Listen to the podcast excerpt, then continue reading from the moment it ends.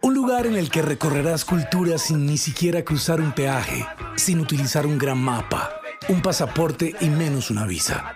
Uno en el que aun cuando se hablan diferentes idiomas, todos hablan una sola lengua. Un lugar en el que no cambies el mundo sin que antes el mundo te cambie a ti. Un lugar en el que los géneros, ritmos y expresiones hablan más que las palabras. Un lugar en el que se congregan los grandes, que tienen trayectorias gigantes. Un lugar que conquista por su historia y te enamora por sus invitados. Un festival local que es la envidia mundial. Sí, es el teatro con subsidio, donde vives tus emociones. Continuamos en este segundo episodio con el repaso de la noche del concierto del maestro Sergio Tiempo en el marco de la decimosegunda Serie Internacional de Grandes Pianistas del Teatro Col Subsidio, el 10 de agosto de 2019. Vamos a continuar conversando con él, escuchando algunos fragmentos de esa noche que sin duda alguna fue una de las más importantes de la agenda de 2019 en el teatro. Te quiero hacer esta pregunta y es, mm, tú creciste en medio de música, rodeado de música y con testigos de excepción, de lo que se sumó a tus juegos infantiles. ¿sí? Tocar piano teniendo a los principales referentes de una generación prácticamente en casa, ¿sí? como Daniel Barenboim, Marta Argerich, entre otros, por supuesto tu madre, la maestra Lil, ¿se vuelve un reto o se volvió un reto o nunca dejó de ser una vocación que disfrutabas precisamente como el mejor de tus juegos de niño? Bueno, eh, considero que yo tuve tanta suerte eh, con, el tipo de, cuna en, la que, crecí, que, que me pasa una cosa que es casi injusta, en el sentido de que mm, es como alguien que nace en una familia, no importa cuál, y que no se da cuenta de la suerte que tiene hasta que es mucho más grande y hasta que tiene capacidades para darse cuenta, wow, qué madre tan genial tengo, qué padre tan genial tengo, qué, qué suerte tuve que me dieron esto, que me dieron lo otro. Pero en su momento solamente lo estás viviendo y no, lo y no te estás dando cuenta. Eh, yo tuve esto con, con, ese tipo de, de, personas increíbles que, que contribuyeron a, a crear el, tipo de músico que soy ahora.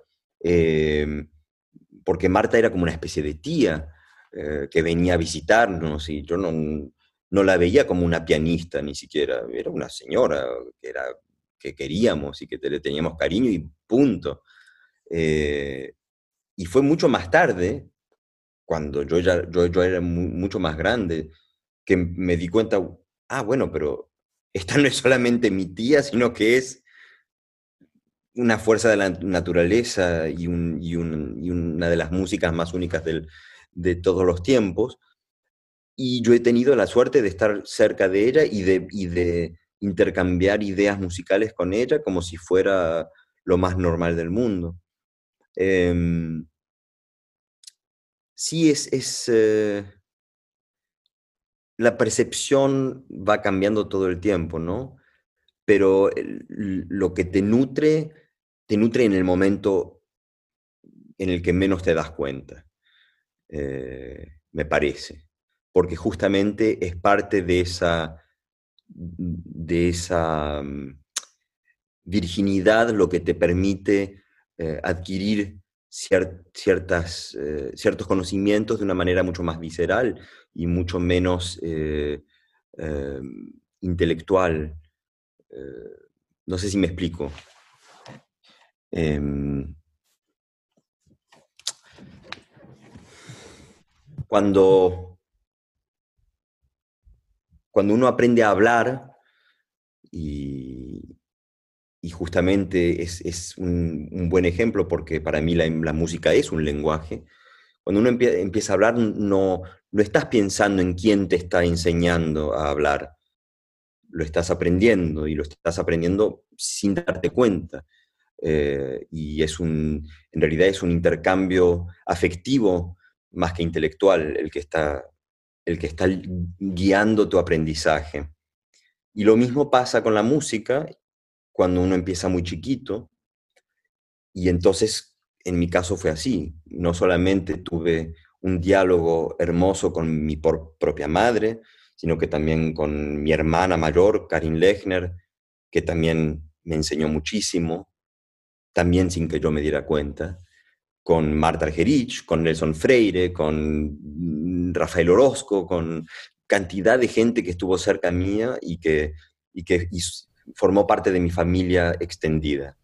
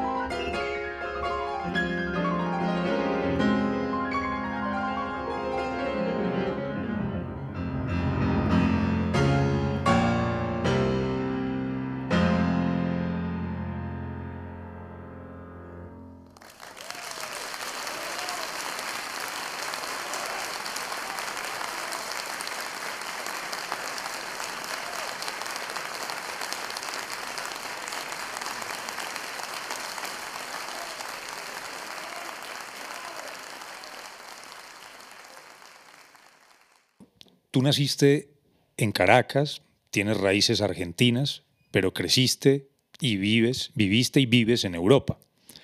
Y tu formación clásica determina pues una escuela, una línea interpretativa, sumado a todo esto que acabas de narrarnos, de esa, oportunidad y ese privilegio que tuviste de, tener cerca tanta gente increíble eh, acompañando tu, tu carrera y tu formación pero tú crees que tus raíces latinoamericanas, por fuera de ese componente de formación, inciden en un cierto ímpetu en tu manera de abordar los repertorios? Eh, estoy casi seguro de que, por supuesto, todo tiene una influencia.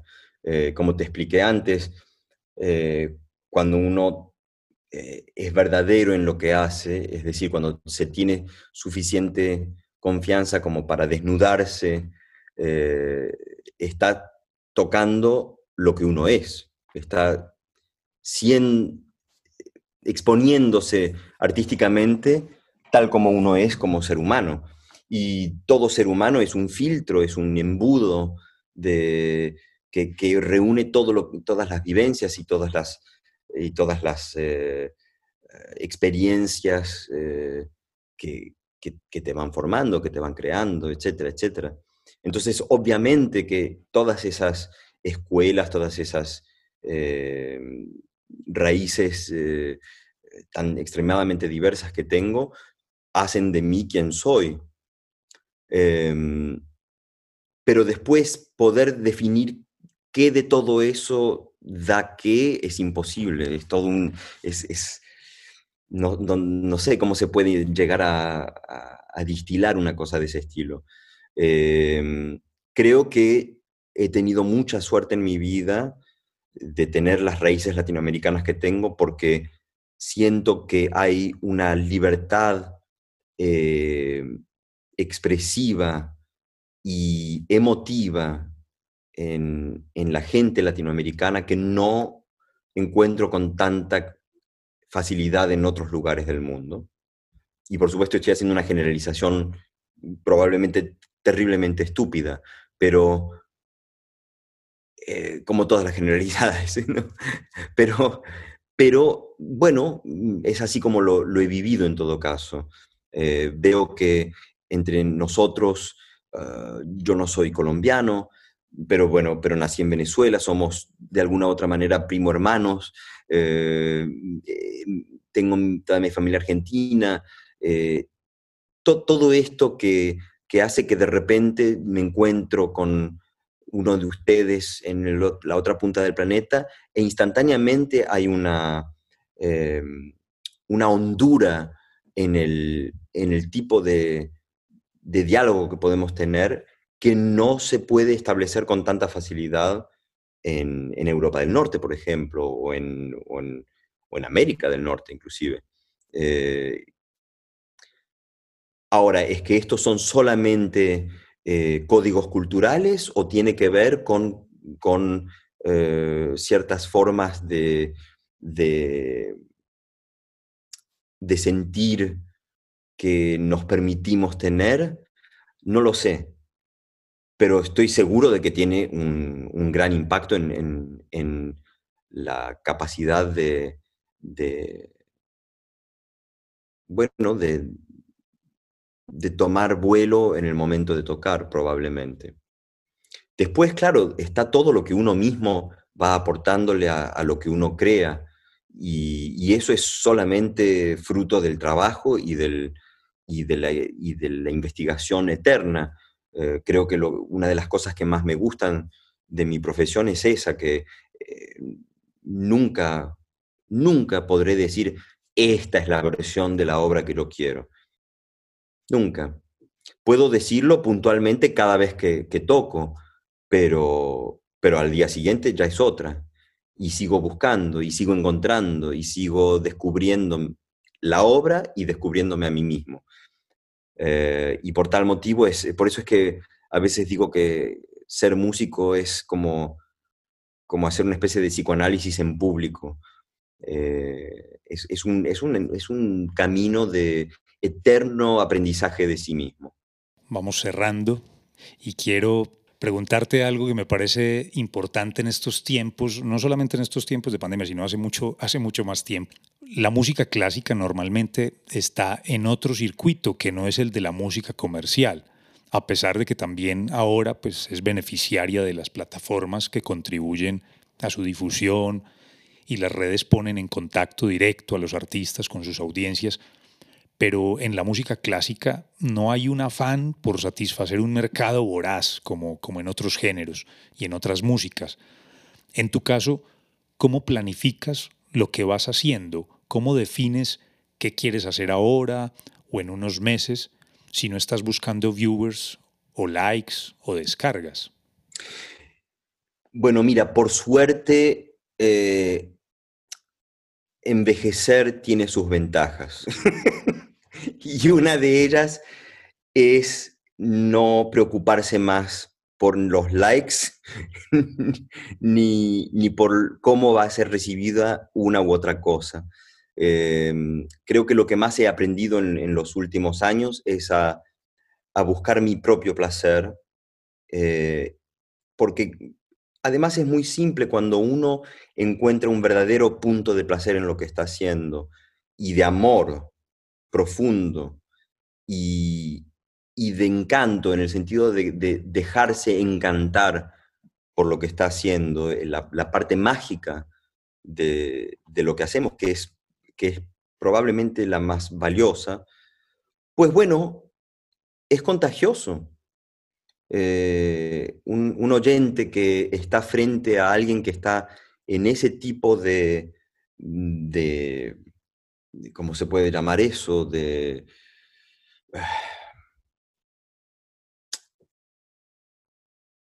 Hay una palabra bonita para esa, pero no, pero, pero no, la encuentro ahora. Como, estar en, armonía con uno mismo, eh, pero es más bello que eso, es más, es más mágico, es más místico inclusive. Eh, ese momento es tan hermoso porque revela aquello que hay en todos. Es decir, encuentro que es imposible comprobar la existencia de los demás a través de nuestros cerebros. Eh, soy un gran solipsista en ese sentido. Tengo la idea, tengo la impresión de que estamos totalmente aislados los, unos de los otros y, que, y que no hay nada que me pueda comprobar lo contrario. Sin embargo, en momentos mágicos como los que se pueden producir eh, cuando uno tiene una conversación muy particular con alguien, muy, muy sentida, o cuando uno comparte un, momento de, asombro particular eh, frente a, algo que se puede eh, observar o, oír, etc.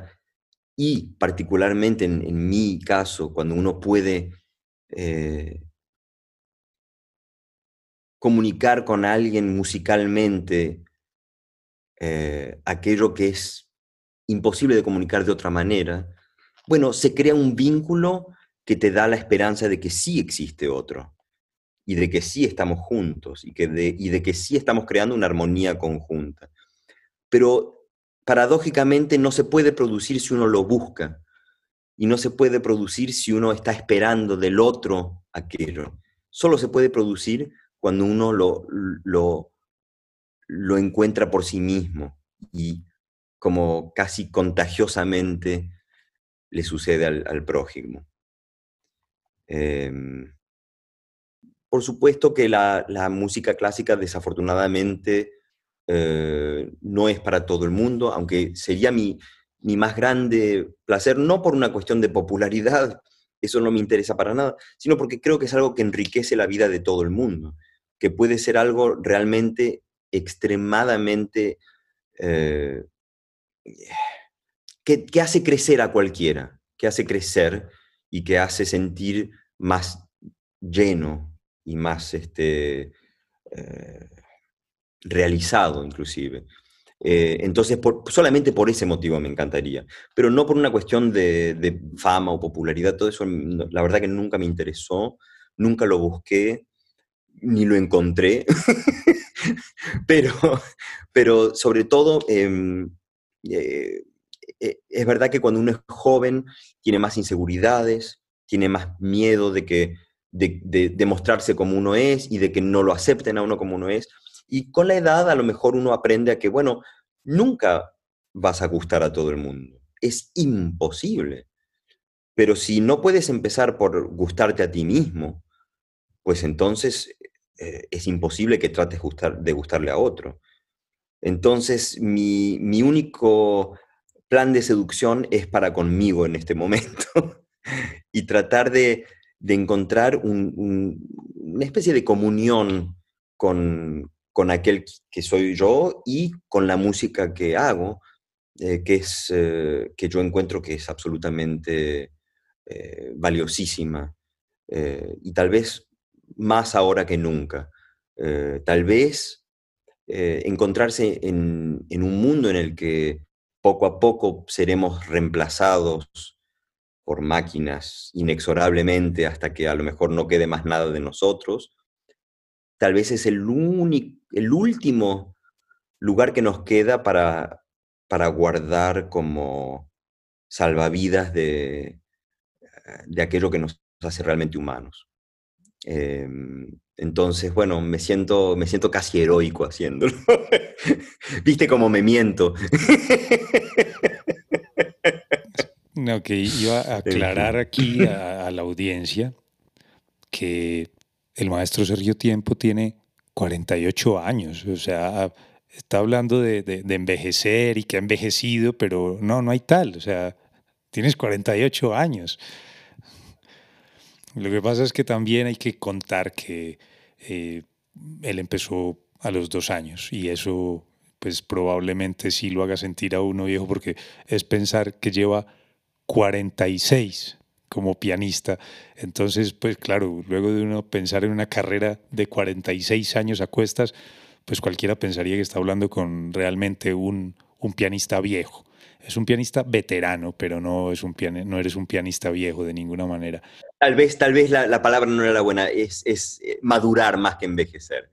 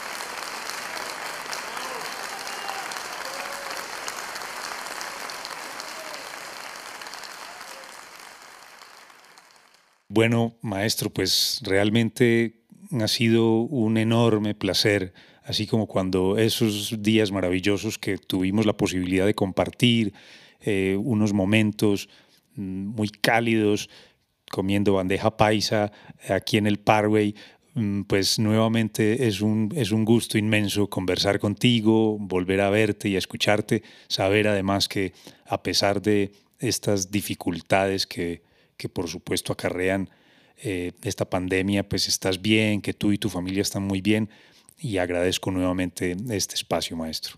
Ay, muchas gracias a ti, fue un gran placer y espero que podamos pronto volver a vernos. Tal vez eh, un poquito más cerca, sin, sin, sin tantos filtros de coronavirus. un abrazo fortísimo a todos. Chao.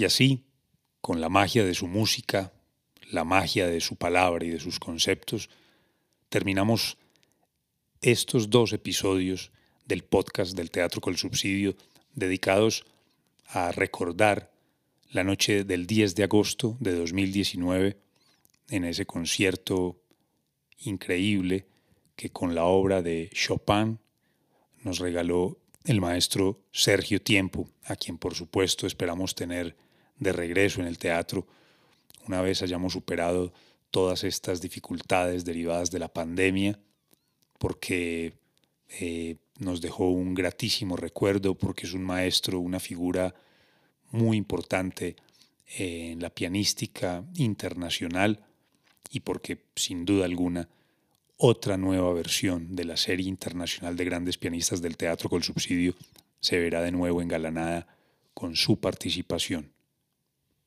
Los esperamos entonces en un próximo episodio del podcast Donde vives tus emociones. Nos reencontramos en el próximo episodio Donde vives tus emociones, un podcast del Teatro con Subsidio Roberto Arias Pérez.